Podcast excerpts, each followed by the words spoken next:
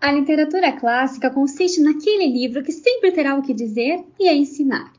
Quando em uma vida se busca a formação do caráter e a realização do dever humano, a felicidade ela vem como um subproduto. E nesse perpétuo retorno à Ítaca de nós mesmos, nada mais rico e inspirador que navegarmos acompanhados de uma boa história, ora narrada, ora cantada, e sempre capaz de nos levar adiante e para dentro em poucos minutos. Mas, e se eu lhe dissesse que, além disso tudo, esta leitura pode nos curar de muitas doenças da alma? Eu sou Jaqueline Doring Rodrigues, médica geriatra especialista em cuidados paliativos, e estamos começando mais um episódio bônus do Slowcast, o podcast do movimento Slow Medicine Brasil. Ponto de vista. Ponto de vista. Ponto de vista. Ponto de vista. Ponto de vista. Ponto de vista. Ponto de vista. Ponto de vista. O meu ponto de O vista. meu ponto de vista. Hoje estamos com a participação de Dante Gallian, doutor em História Social pela USP, professor titular e diretor do Centro de História e das Ciências da Saúde da Escola Paulista de Medicina, da Unifesp, onde criou o Laboratório de Leitura, projeto que vem se espalhando por diversas instituições e espaços de cultura e do mundo corporativo. Escreve na coluna Responsabilidade Humanística da revista Isto é Dinheiro e é autor do livro A Literatura como Remédio, os Clássicos e a Saúde da Alma. Dante Galian, é um prazer tê-lo aqui conosco. O prazer é todo meu. Sou admiradora do seu trabalho, né? E ele está muito alinhado à filosofia slow, já que esta ela é apoiada em fundamentos e princípios que eles buscam essencialmente a humanização em saúde. Então, para começarmos, poderia falar um pouco para nós sobre como surgiu a tua atuação nessa área responsabilidade humanística, né? E o que, que é essa tão falada humanização em saúde? Legal, Jaque. Mais uma vez, muito obrigado pelo convite. É, tenho uma grande admiração pelo movimento Slow Medicine. Eu acho que é, é algo extremamente importante é, dentro desse contexto da humanização é, em saúde, né? E já que a gente está tocando nesse tema, é, eu acho que todo esse trabalho é, que eu venho realizando esse ano de 2021, a gente está comemorando os 18 anos do surgimento do Laboratório de Humanidades, que acabou gerando essa metodologia do laboratório de leitura, que hoje, como você bem disse, está se espalhando, se difundindo uh, pelo Brasil todo e até fora do Brasil. É, é, isso surgiu justamente num contexto onde essa discussão uh, sobre a humanização em saúde estava uh, surgindo, estava se desenvolvendo no Brasil. Ela iria depois instruir e inspirar o próprio desenvolvimento de políticas públicas na área da humanização em saúde, né, que foi Uh, toda a questão da PNH, do Programa Nacional de Humanização, uh, e, e, que continua sendo, uh, ainda que o programa não tenha sido levado adiante nos últimos anos, é, hoje me parece um, um, um, tema, uma discussão assim, é, é, é inconteste. Né? Quer dizer, acho que né, efetivamente o que a gente observa é que o tema da humanização ela, ela entrou com força no, no campo da saúde e ela, digamos assim, transbordou. Né? Ela hoje ela não está mais restrita unicamente ao campo da saúde. Eu acho que a gente está vivendo numa sociedade é, profundamente desumanizada, né? E os efeitos dessa desumanização a gente vê sentir é, por todas as partes, em todas as dimensões. E aí, inevitavelmente, é, a gente vem se perguntando, já não é de hoje, mas enfim, a coisa vai se fortalecendo na medida em que os efeitos dessa desumanização também vão se fortalecendo como encontrar esse caminho de reumanização. E quando eu cheguei na Escola Paulista de Medicina, há, há pouco mais de 20 anos, essa discussão, portanto, estava nascendo, uh, e a abordagem que se fazia naquela época, e que infelizmente continua sendo feita, é uma abordagem que eu costumo chamar de técnica, né? ou de tecnicista. O que acontece? A gente, nos últimos, nas últimas décadas, até como uh, desenvolvimento natural do, do, todo o processo de, da revolução científica, que é um processo muito mais antigo e assim por diante, a gente uh, acabou aprendendo e se acostumando a resolver os nossos problemas a partir de uma perspectiva científica e técnica. ninguém nega a, a eficácia né, a, a, efetividade dessa abordagem científica e técnica, uh, só que efetivamente a gente começa a perceber que a, abordagem eminentemente técnica ela não resolve todos os problemas da humanidade. Né? E que nós somos seres muito mais complexos do que as coisas que a gente mesmo cria. Né? A gente ficou, a gente está, na verdade, tão, uh, uh, tão fissurado, tão admirado uh, com as nossas realizações científicas e técnicas, né? principalmente no campo da inteligência artificial, né? É, é, na, na, na, questão toda da, da, da, do, do cognitivo, das neurociências e assim por diante, que a gente imagina, por exemplo, que as nossas grandes realizações, como os computadores ou a própria é, é, é, perspectiva da inteligência artificial, corresponde àquilo que nós somos. E nós somos muito mais do que a gente consegue reproduzir em nível artificial. Tem certas dimensões do humano que a gente não consegue recriar é, tecnicamente falando. E aí eu estou falando das emoções, eu estou falando do sentimento, estou falando da intuição, então, uma abordagem de humanização né, que não leve em consideração essa complexidade do humano, que é um ser, como dizia Aristóteles, dotado de afeto, inteligência e vontade, ela não vai ter o efeito que esperamos. Então, o que acontece? Durante muito tempo, uh, e ainda hoje, uh, se uh, propõe uma humanização a partir de uma perspectiva técnico-científica. Como se fosse possível a gente reprogramar o cérebro para que é, as pessoas, os médicos, os profissionais da saúde, os empresários, quem quer que seja, atuassem de uma forma mais humana, né, de uma forma mais humanizada. É, só que a gente está percebendo que efetivamente isso não funciona. E, e, naquele momento, há 20 anos atrás, a gente percebia já isso claramente. Né? Os cursos e os programas de humanização. É, é até um contrassenso se você falar de programa de, computa de de, de, humanização, porque programa é uma coisa para computador. Então é como se a gente pudesse pegar um software de humanização, enfiar dentro da cabeça do médico e a partir desse momento ele então começar a agir de uma forma é, humanizada. E aí a gente acabou descobrindo através da literatura, né, no, no, laboratório de leitura, é, que a literatura ela acabava tendo um efeito muito mais humanizador do que uma abordagem é, técnico-científica. Por quê? Porque a literatura justamente como qualquer forma de arte, ela, ela envolve o ser humano uh, na sua dimensão não só cognitiva, mas também na sua dimensão afetiva, cognitiva e intelectiva, ou seja, uh, ou perdão, é, é, volitiva. Ou seja, parte de uma perspectiva estética, uma experiência estética, que acaba redundando numa uh, redefinição ou numa, num reposicionamento ético. E no final a gente começa a perceber que essa abordagem, é, digamos assim, é, é estética reflexiva, ela acaba tendo um efeito uh, muito mais profundo, amplo e abrangente do que uma abordagem eminentemente técnica, ou seja, de você tentar reprogramar uh, o médico, o profissional da saúde, para que ele haja de uma maneira mais uh, humana. E foi assim que a gente acabou trazendo esse aporte uh, um tanto quanto diferente na maneira de a, a, abordar a questão da, da, humanização em saúde. Isso foi crescendo, né? Isso foi, a gente foi não só é, é, é, aplicando isso através da metodologia do laboratório, mas também estudando. Uh, o nosso grupo de pesquisa, que, que hoje também já está com mais de 10 anos, né? Tomou, toma como base né, essa temática da humanização e procura entender, procura mostrar como é que funciona esse processo de humanização é, que parte de uma experiência estética, se desenvolve numa dinâmica reflexiva e acaba redundando numa transformação uh, das atitudes, das posturas, que é bom, sem dúvida nenhuma, na relação médico-paciente, porque a gente sabe que a humanização ela é, ela é fundamental nesse processo, até para que haja uma, uma melhor e, e, e mais ampla adesão do paciente ao processo terapêutico, mas ela também é principalmente uma forma de cuidar do médico. É interessante porque é, fala-se pouco, fala-se muito da humanização no cuidado do médico em relação ao paciente e fala-se muito pouco do cuidado do médico.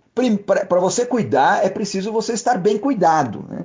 Então, é, é, é, o que a gente está propondo através do, do laboratório de leitura é, é justamente é, começando pelo, pelo campo da saúde e depois se expandindo, se ampliando para outros campos. Daí vem o conceito de responsabilidade humanística, né? a tomada de consciência no mundo corporativo de que depois que a gente percebeu que a empresa não é só um espaço de produção de lucro, de produção de dinheiro, de, de produtividade, mas também é um espaço que tem responsabilidade social, depois também a tomada de consciência da responsabilidade da sustentabilidade do meio ambiente.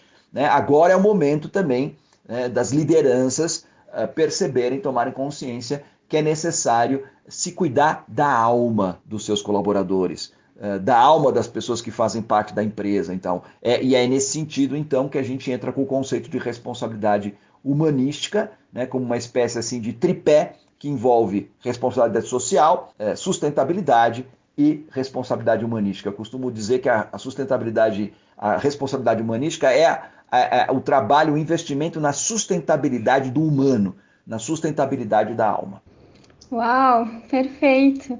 Nossa, isso soa muito bem. E, e aquela pergunta, né? Quem sou eu que atende o outro? Né? Que a gente poucas vezes se faz. Exatamente. E quando a gente não sabe quem a gente é, a gente também acaba não se reconhecendo no outro e não se, é, não se estabelecendo uma relação efetivamente humanizada com o outro. Então, assim, o médico, como qualquer profissional, é, ele quer e precisa se autorrealizar é, na sua profissão. Mas para se autorrealizar, a gente precisa se autoconhecer. Então, é, é, a humanização, ela, ela parte dessa demanda, dessa necessidade do autoconhecimento como caminho de autorrealização, seja no nível é, profissional, seja no nível pessoal, uh, existencial de uma maneira mais ampla. Aquele desafio do conhece-te a ti mesmo, né? Exatamente, que é uma coisa que já vem desde, desde Sócrates e até antes. Muito bem. E no seu livro, A Literatura como Remédio, você fala sobre o papel da história da educação grega coincidindo com a literatura, né? Então, vemos, por exemplo, como a poesia épica apresentou-se como uma ferramenta de formação para um construto psicológico de uma pessoa, de um indivíduo, né? Numa formação integral do homem, no modelo de formação integral do homem. E era por meio da literatura, da citação de poemas, que se aprendia o que era ser um ser humano no real sentido da palavra, um ser virtuoso, até você fala. Então, assim, as narrativas clássicas, elas tiveram esse papel formativo na literatura da antiguidade, né? E como você verifica esse potencial humanizador do laboratório da leitura, por exemplo, dentro de uma faculdade de medicina? Uhum. É, eu acho o seguinte, o, o, o de fato, no, no, livro eu tenho todo um capítulo onde eu falo sobre esse processo de transformação que foi acontecendo uh, na, na, perspectiva do que se entende de educação, da formação. É, e, e, durante séculos foi assim. Quer dizer, o que acontece é assim, a gente, a gente se formava, os seres humanos se formavam ouvindo histórias, ouvindo, lendo, incorporando, tentando replicar é, essas histórias, né? Porque é, como o, diz o, o, o, Jaeger, né, até o que é o, o autor de um livro fundamental, essencial na história da educação, que é o Paideia, que é a história da formação do homem grego, é, baseado fundamentalmente nos filósofos, nos poetas, né, nos pensadores, que isso deu a base da constituição do que seria a, a, a ideia de educação e de formação uh, uh, do, do mundo ocidental, digamos assim, nós somos seres modelares, quer dizer, é, para nós a educação ela se torna significativa quando a gente consegue reconhecer, através das histórias, através das narrativas, algo é, que corresponde aos desejos, aos anseios mais profundos do nosso próprio coração. Quando você transforma isso numa educação conceitual e técnica, é, limitada exclusivamente ao aspecto cognitivo, por exemplo, você transforma o que seria a formação ética né, que antigamente era feito através da leitura dos grandes clássicos e da discussão dos grandes clássicos assim por diante, numa aula em que você projeta slides para falar sobre ética. E você fala os fundamentos da ética, os princípios é, elementares da ética, como é que você deve se comportar, ou então, depois, do ponto de vista operativo, você transforma isso num código de ética, num código de comportamento assim por diante. Então o que acontece? Você até consegue reconhecer aquilo do ponto de vista cognitivo, do ponto de vista intelectual, mas significativamente o que, que isso corresponde? De que maneira isso de fato te mobiliza? O cognitivo ele não é suficiente para mobilizar o humano. Aí está o grande, o grande equívoco não do Descartes, coitado, porque ele não tinha essa intenção, mas digamos dessa, dessa leitura pobre do cartesianismo, né, de pensar que a gente existe porque a gente pensa. E essa hipervalorização do, do racional, do cognitivo, como sendo que a, a, o fato da gente pensar já seria o suficiente. Não precisa fazer grandes ginásticas filosóficas para perceber que a gente não existe só porque a gente pensa. Muito pelo contrário, né? Quer dizer, Aliás, o pensamento né, nem é a coisa mais importante na vida do homem. Deveria até ser mais, mas de qualquer forma, o que a gente percebe é o seguinte: há, toda uma dimensão afetiva, uh, sentimental, que é aquilo que nos move, que é aquilo que nos, uh, uh, nos mobiliza. Então, quando no processo educacional é, é, toda essa dimensão afetiva, que as narrativas, que as histórias suscitam e trazem à tona para que a gente reconheça isso, tudo isso, digamos assim, ficou à margem, ficou, uh, uh, digamos assim, é, é, tirado da, do processo educacional, nós tivemos uma grande perda uma grande perda. Tivemos grandes ganhos do ponto de vista cognitivo, do ponto de vista do conhecimento, do ponto de vista das relações científicas e técnicas, mas a um custo muito alto, que foi justamente né, é, esse esvaziamento uh, da dimensão narrativa, uh, afetiva uh, da educação. Então eu acho que chegamos no momento em que a gente percebe que estamos num beco sem saída. Toda essa questão da pandemia também mostra claramente, ainda mais evidentemente, toda essa questão toda. E aos poucos as pessoas estão se conscientizando que alguma coisa precisa mudar. A nossa experiência de trabalho através da literatura mostra que a literatura, as artes, que não é nenhuma invenção, muito pelo contrário, é a coisa mais antiga da humanidade, né? O que a gente faz é, é, é resgatar isso, essa coisa de sentar em torno de uma fogueira ou em torno de uma mesa para contar e ouvir histórias, que, é, que, talvez seja uma das coisas mais que mais nos constituiu enquanto seres humanos, nós perdemos. E é por isso que estamos desumanizados. Então é preciso é, é, reinventar é, é, essa, ou resgatar essa, essa experiência para que efetivamente o processo de humanização seja algo real e efetivo. Senão a gente vai ficar dando murro em ponta de faca, ficar é, é, insistindo numa coisa que não, não só vai aumentar a nossa desumanização. É, perfeito. É uma espécie de abertura, né? Essa, essa, abertura que tem que haver além do cognitivo, né? Tá Perfeito. Eu lembro de uma parte do livro onde fala que a verdadeira arte é aquela que toca e desperta o nosso coração. Acho que é um pouco isso que a gente está falando, né? E que através dos mitos a gente podemos recordar da nossa própria natureza. Poderia falar um pouco mais para nós sobre isso e qual o papel da arte na saúde da alma? Uhum. Bom, já que você falou de mitologia, eu vou responder usando a própria mitologia. É, é, um, um, dos textos mais antigos que a gente é, que, que, nos chegou é, da tradição grega é, fala é, é, um texto que nos chegou através da, da obra do Píndaro, chamado Ode a Zeus, quando ele nos conta que Zeus ao criar o cosmos, ao criar o universo conhecido, inclusive os seres humanos, ele, ele acabou criando os seres humanos tão próximos dos deuses que uh, os seres humanos tiveram um certo problema, como a gente tem até hoje, de aceitar a nossa própria finitude, a nossa própria limitação. A gente imagina que somos deuses, somos, somos tão próximos dos deuses que a gente imagina de fato que somos deuses, quando na verdade não somos. É, e aí, nesse sentido, o que acontece é que é, Zeus percebe claramente nessa criação né, que, é, que o, o ser humano tem uma tendência a esquecer. Inclusive a palavra, a palavra antropos, que designa no, no grego o humano, né?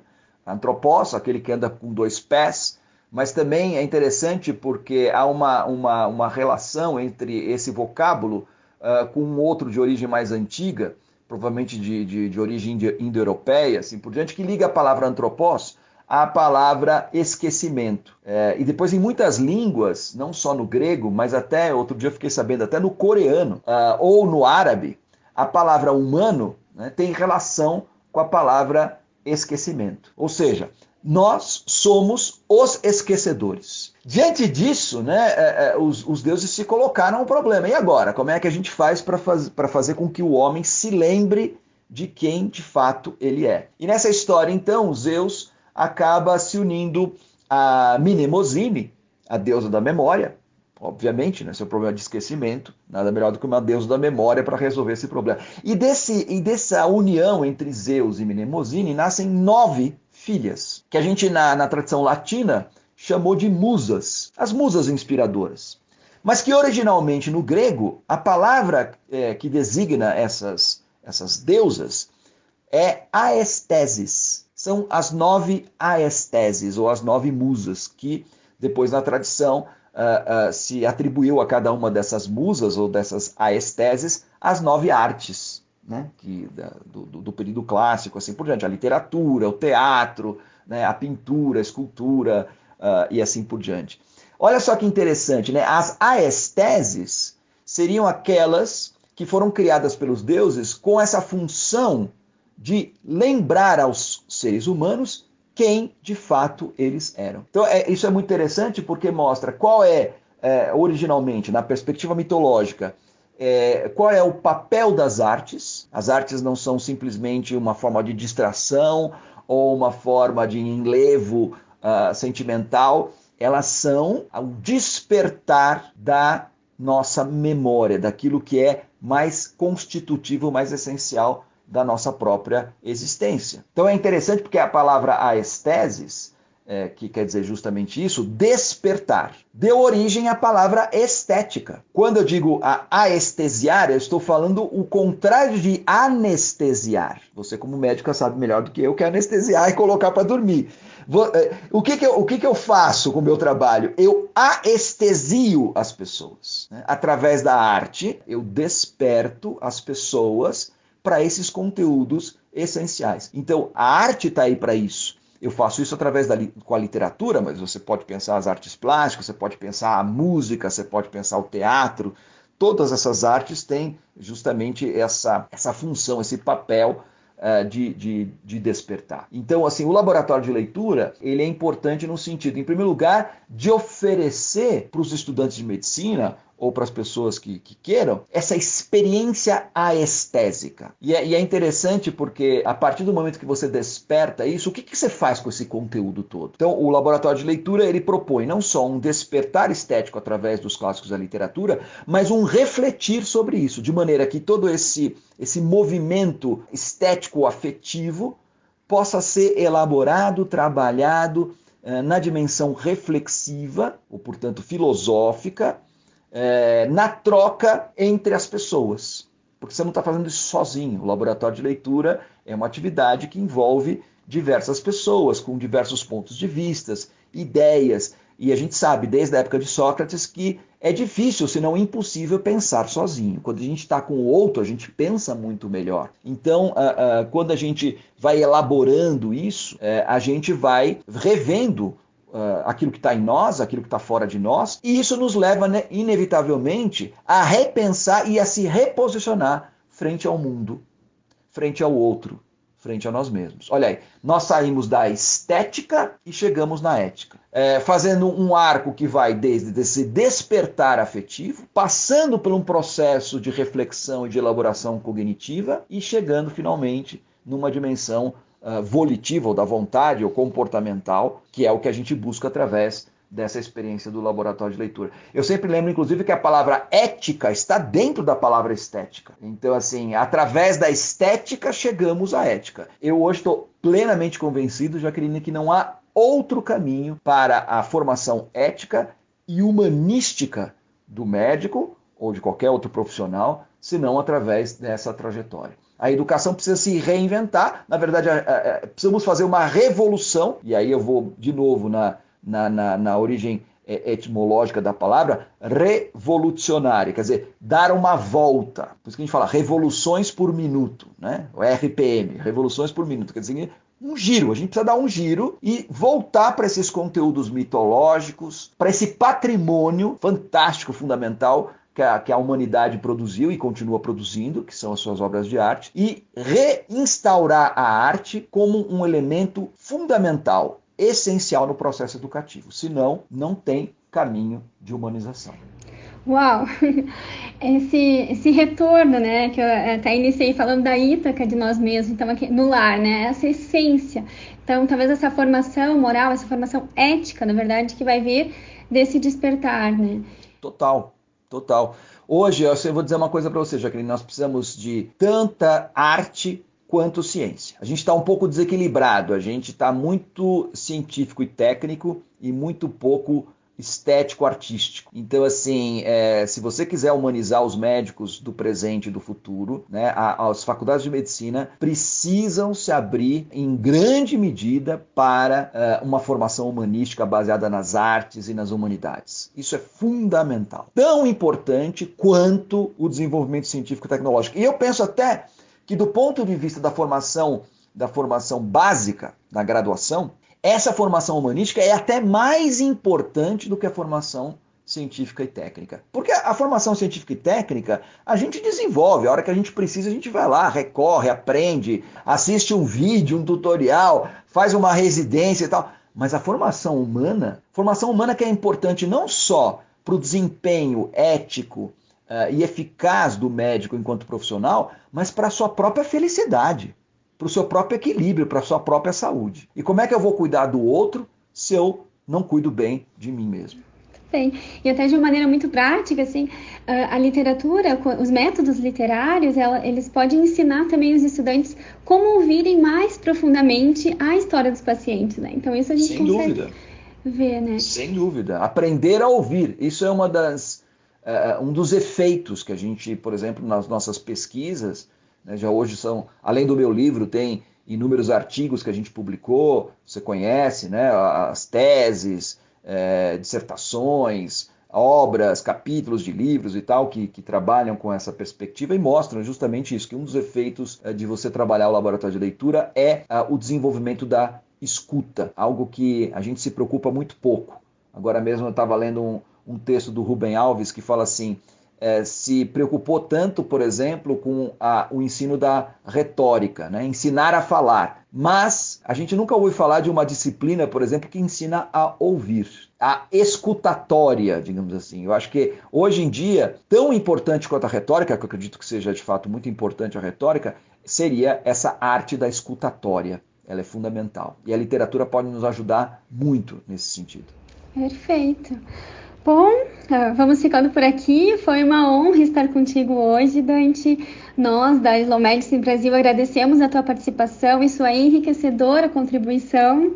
E, e vamos uh, se topar também, de repente, em outro momento, mais uma vez. certo? Será um prazer.